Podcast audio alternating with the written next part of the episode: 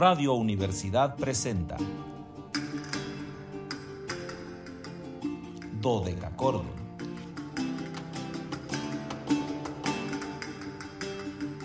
Un programa para encontrarse y reencontrarse con los autores y composiciones de la antigüedad, el medioevo, el renacimiento y el barroco.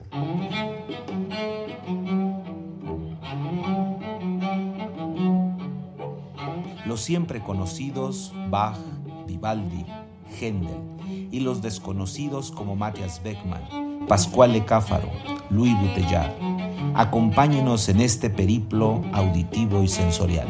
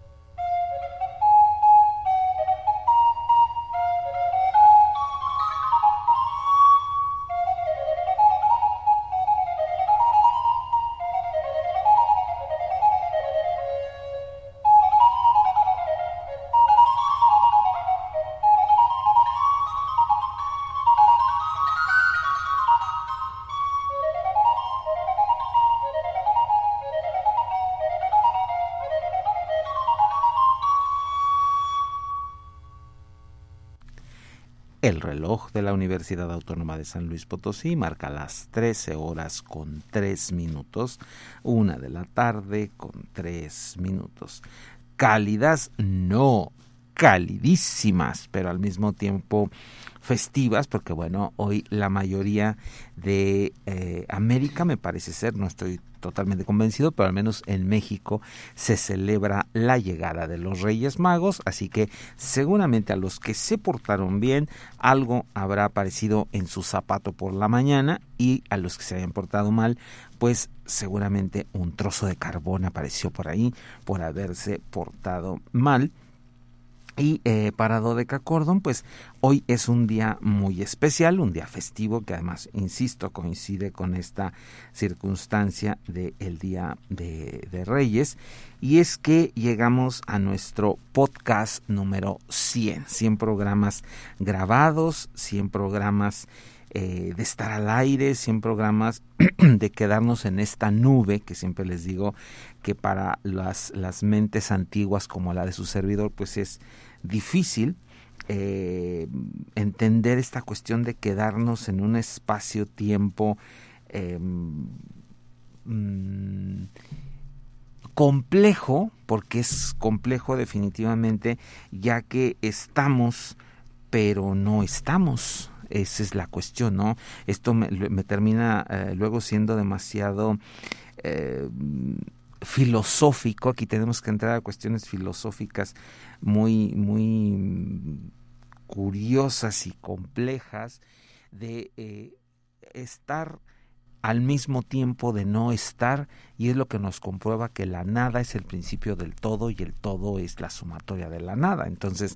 nosotros aquí en Dodecacordon nos sucede esa fenomenología hoy que podemos presumirles de 100, 100 eh, espacios de compartir 100 artistas, porque además debo de agradecerle a 100 artistas diferentes que nos han permitido eh, hablar sobre ellos, en algunos casos conocidos, en algunos otros casos eh, ya no físicamente presentes con nosotros, tuvimos que rendir algunos eh, sentidos eh, fallecimientos y por lo tanto dedicarles un programa a, estos personajes por ese motivo.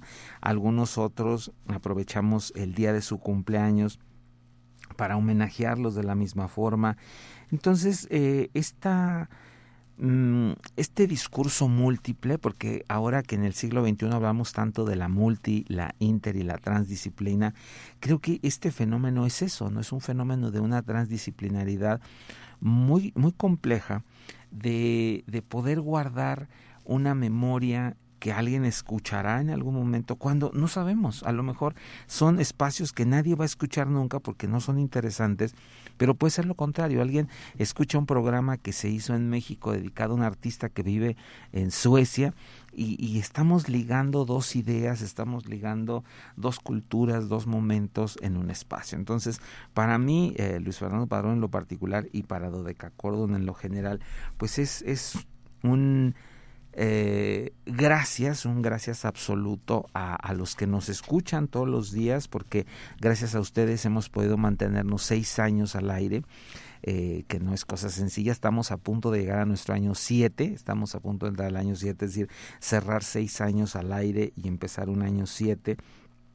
Eh, el, el que ustedes nos, nos hayan sintonizado primero a las cinco de la tarde, luego a las 2 de la tarde y finalmente a la una, como tenemos ya mucho tiempo haciéndolo, pues es, es un motivo de, gratitud, es un motivo de agradecimiento, eh, de poder, insisto, compartir, que eso es lo más importante, ¿no? Llegar a compartir, llegar a tener esta mm, facilidad de estar en tantos puntos como ahora que haga ya mi presentación oficial lo voy a, comentar, lo voy a decir, es este poder seguir ahí en diferentes puntos. Y por lo tanto, les saludo cálidas, invernales, antiguas y sonoras tardes, estimados radioescuchas. Bienvenidos a este su espacio radiofónico de la amplitud modulada de la universidad titulado Dodeca Cordón en este viernes 6 de enero de 2023.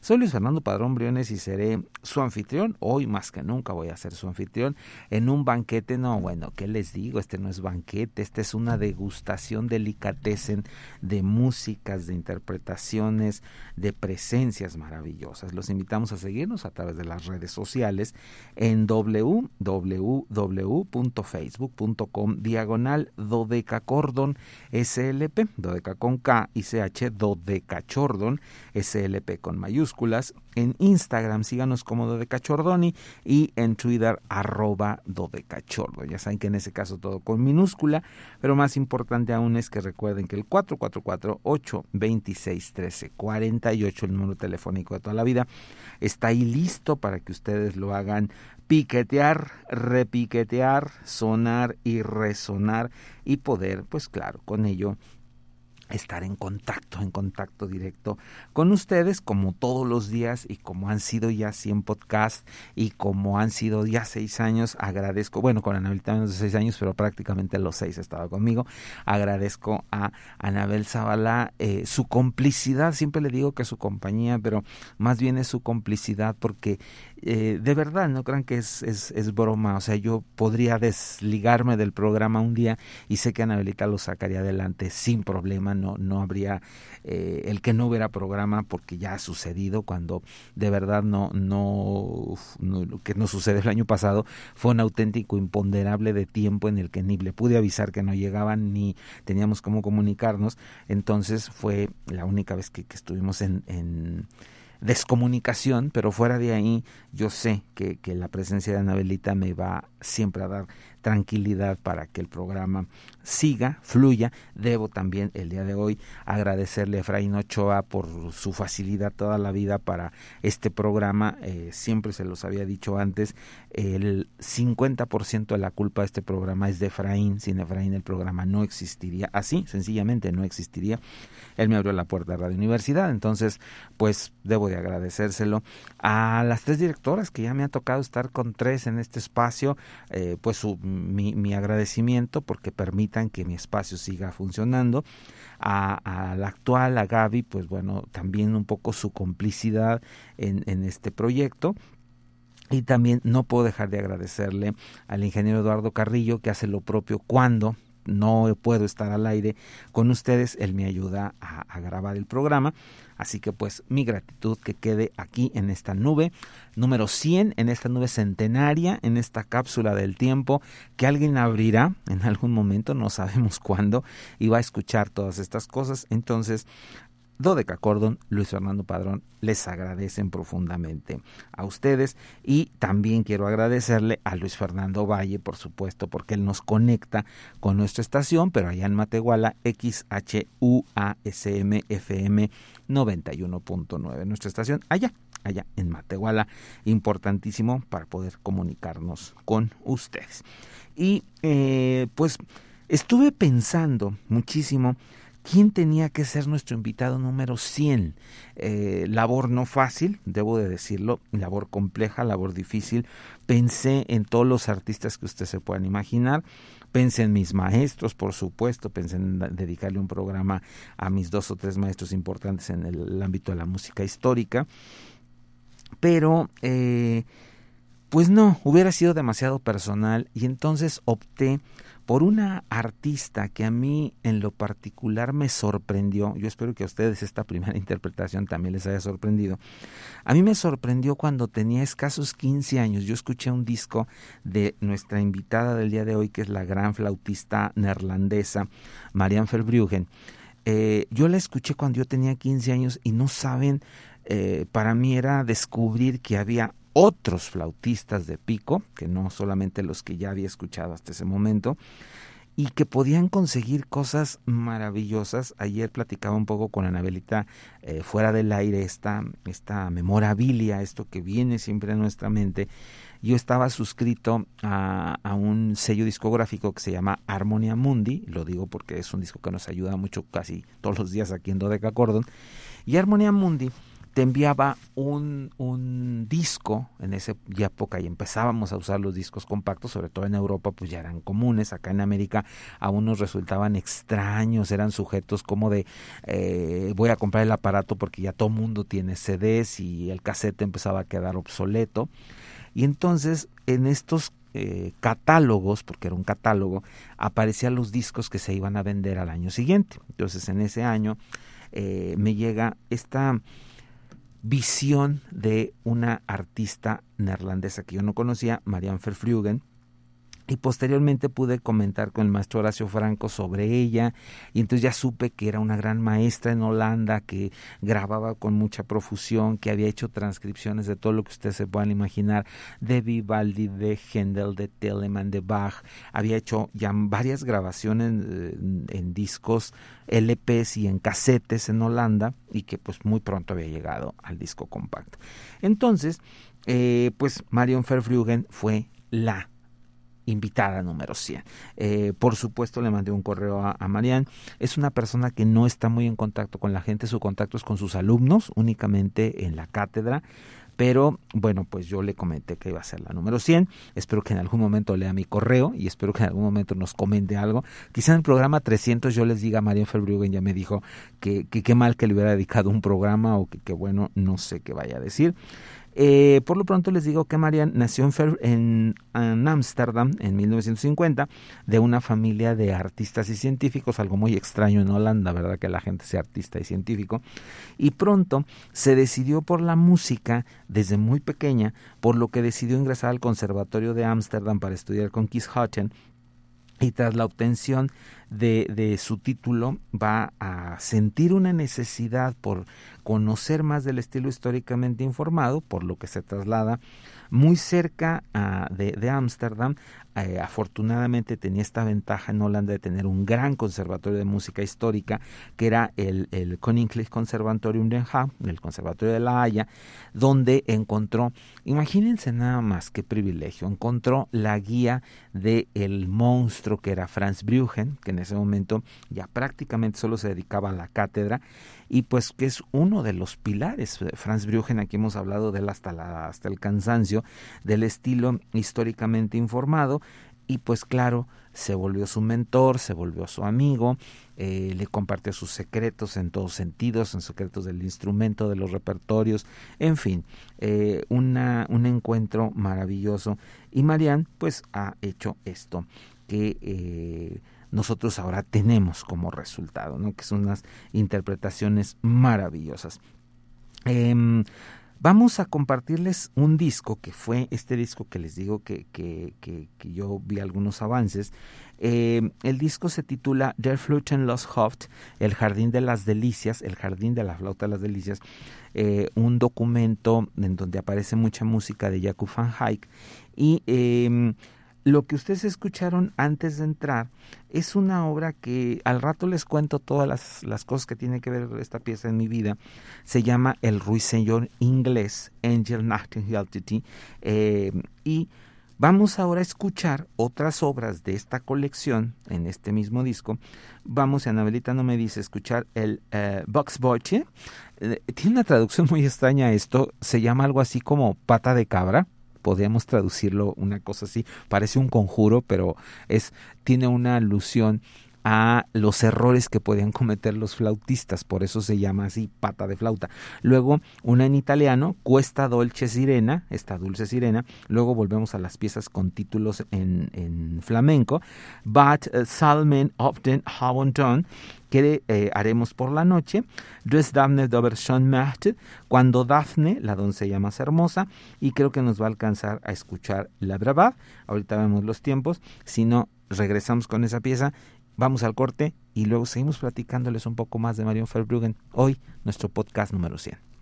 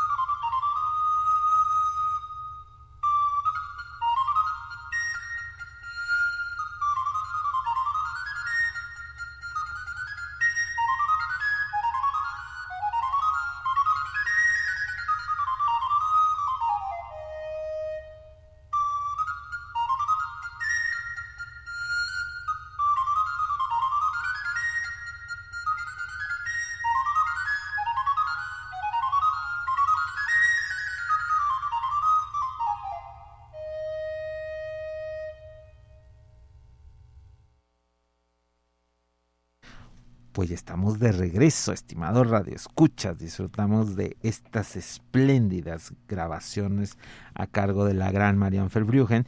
Eh, les decía, estas eh, piezas extraídas de, este libro, porque es un libro maravilloso, El Jardín de las Delicias, eh, este libro para flauta, en el cual mucha de la, de la mm, obra para flauta de pico, no me voy a detener a hablar tanto sobre la flauta de pico, porque ya lo hemos hecho en muchas ocasiones, pero recordemos que es uno de los instrumentos más populares durante el siglo XV, XVI, XVII y aún el XVIII. La flauta de pico eh, llegó a ser un instrumento mm, pues básico, pudiéramos decir, tanto lo tocaban los profesionales que se convertían en maestros del mismo, como lo hacían los aficionados que no tenían una un conocimiento de música. Cuando nosotros decimos conocimiento de música, era gente que no sabía armonía, contrapunto, todos estos grandes secretos, pónganle comillas a los secretos, la música no tiene secretos, pero en ese momento sí los maestros procuraban no compartir toda esta información con aquella gente que no fuera su alumno, que no fuera su prosélito de alguna forma. Entonces la gente en general no tenía acceso a formación musical, pero muchos con buen oído, con a lo mejor algún poco de capacidad visual para eh, copiar los, los, movimientos de alguien que tocaba el, instrumento de manera profesional, se convertían en ejecutantes. Muchas veces también los músicos daban clase a gente en general para que pudieran tocar un instrumento, habitualmente la gente noble o con poder económico. Y eh, estos no sabían hacer música, es decir, no sabían componer, pero llegaban a ser expertos o al menos muy eh, doctos en la ejecución de un instrumento. Por eso la flauta va a tener un desarrollo tan alto porque era un instrumento muy fácil. Yo ya saben que en música siempre les voy a decir, pónganle un millón de comillas a lo de fácil porque en la música nada es fácil, es una mentira. Pero querían, eh, ellos querían decir que no era gente formada, ¿no? o sea, que no tenía acceso a toda la información de música, pero sí eran capaces de tocar un instrumento entonces se hacen estas colecciones con obras fáciles, fáciles porque se tocaban de una manera como estaban escritas, no, no tenían tantos adornos, eh, había algunos simulados o alguna cosa que se señalaba, pero se podían tocar eh, secos, por decirlo, ¿no? sin tanto adorno. Y cuando la persona sabía de música, pues podía adornar a su gusto estas piezas con notas de paso, con trinos, con algún tipo de, de, de, adorno, de detalle que lo hiciera escucharse mejor. Y por eso ahora son piezas de muy amplio virtuosismo, porque estos maestros, como es el caso de Marian Verbruggen, pues lo, lo, las interpretan así, ¿no? Les dan este, este sonido, mm, pues único, este sonido que los vuelve una obra de, arte y no una mera obra de, ejercicio digital, por decirlo de alguna forma. Eh, eh, si ustedes quieren buscar a, a Marianne, búsquenla como Marion, M-A-R-I-O-N, Marion, y el apellido Verbruggen, Verbruggen, V-E-R-B-U-B-R-U-G-E-N. Bruggen, Verbruggen, doble G, perdón, Verbruggen, así la pueden ustedes buscar. Eh, si quieren escuchar más música, háganse de los discos de Marion. Tiene una transcripción de las cuatro estaciones de Vivaldi que estuve tentado a traerlo, pero de verdad era muy difícil saber qué compartirles porque todos son discos maravillosos. Pero si pueden escuchar esta versión de las cuatro estaciones de Vivaldi, háganlo. Si no pueden comprar los discos porque algunos de ustedes no sean tan tecnológicos o por cualquier circunstancia, están ahí en Spotify, pueden ustedes escucharlo, nada más le ponen Marion Verbruggen y van a encontrar toda su discografía. Y les recomiendo mucho este de las cuatro estaciones porque es una joya de disco. Y hablando de joyas, pues les tenía yo que compartir otra maravillosa, que es la transcripción que, que Marian hace a las famosísimas trío sonatas de, Juan Sebastián Bach, ya hemos hablado algunas veces de estas obras, son unas piezas en las que Juan Sebastián Bach muy seguramente las pensó para órgano, aunque otras, eh, otros musicólogos y investigadores musicales creen que pudo haberse hechos para un trío, para un trío de instrumentos o de voces. Cuando decimos trío de instrumentos, no necesariamente son tres, ¿eh? o sea, son tres voces, pero podíamos usar, voy a exagerar, diez flautas en la parte superior, diez eh, violas da gamba en la, en la voz media y 10 clavecines en la voz baja. O sea, no, no, no quiere decir tres como tres instrumentos, ¿no? sino tres voces. Y estas voces se pueden duplicar o se pueden, inclusive, estas piezas se podrían cantar. O sea, Bach las está pensando desde un contrapunto muy recto, pero la mayoría ahora se inclinan a pensar que fueron hechas para un instrumento que Bach tenía en su casa que se llamaba órgano de pedalera, que era un órgano portátil que tenía un pedal muy amplio. Y entonces estas tres voces quedan muy fáciles, volvemos al, sujeto fácil, porque se hacen dos voces en los manuales, como si estuviéramos hablando de un piano, voz eh, superior en mano derecha, voz media en, la mano izquierda, y el bajo se mandaba exactamente a este pedal, a este pedal que, daba contras graves y que se podía hacer eh, amplios virtuosismos. ¿no? Cada vez está más convencido los expertos que estas obras Bach las pensó para este instrumento. Eh, en 1994, Marian Verbruggen, acompañado por Mitzi Meyerson, graban este disco que se llama Bach, trío, sonatas y luego están los números de las mismas. Nosotros vamos a compartirles la número uno, BW 525, con tres movimientos, el primero sin indicación de tiempo, el segundo adagio y el tercero alegro. Esperemos alcanzar a escuchar los tres, ahorita vemos los tiempos y si no, ya nos encontraremos en algún minuto para despedirnos.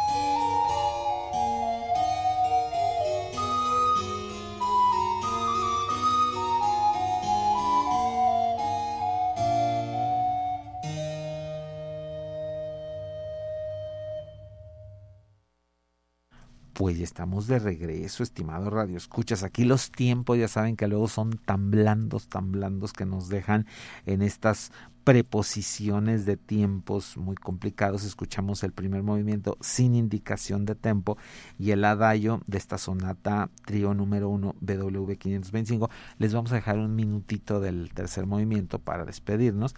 Eh, hoy Estamos en nuestro podcast número 100 dedicado, insisto, a esta gran, gran pedagoga, artista, uno de los referentes, sin lugar a dudas, de la música históricamente informada en el siglo XX y lo que va del XXI, es y será Marianne Verbruggen.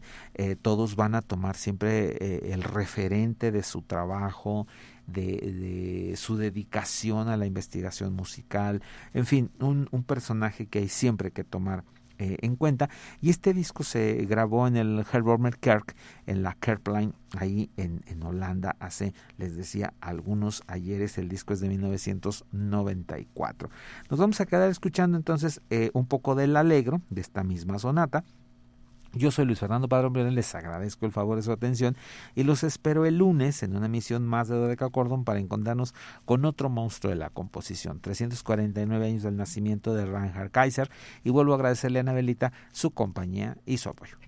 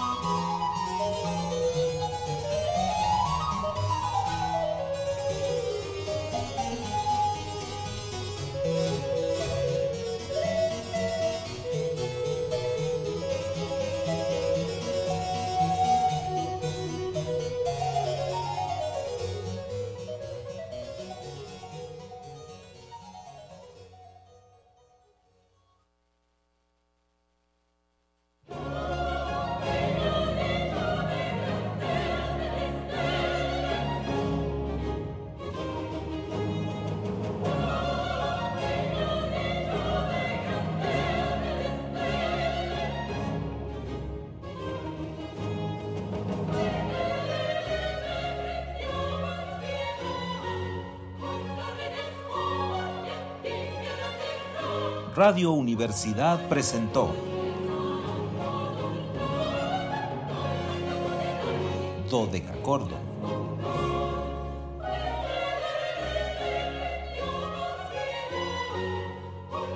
El espacio para compartir con los grandes autores de la música del pasado. Nos encontramos en la siguiente emisión.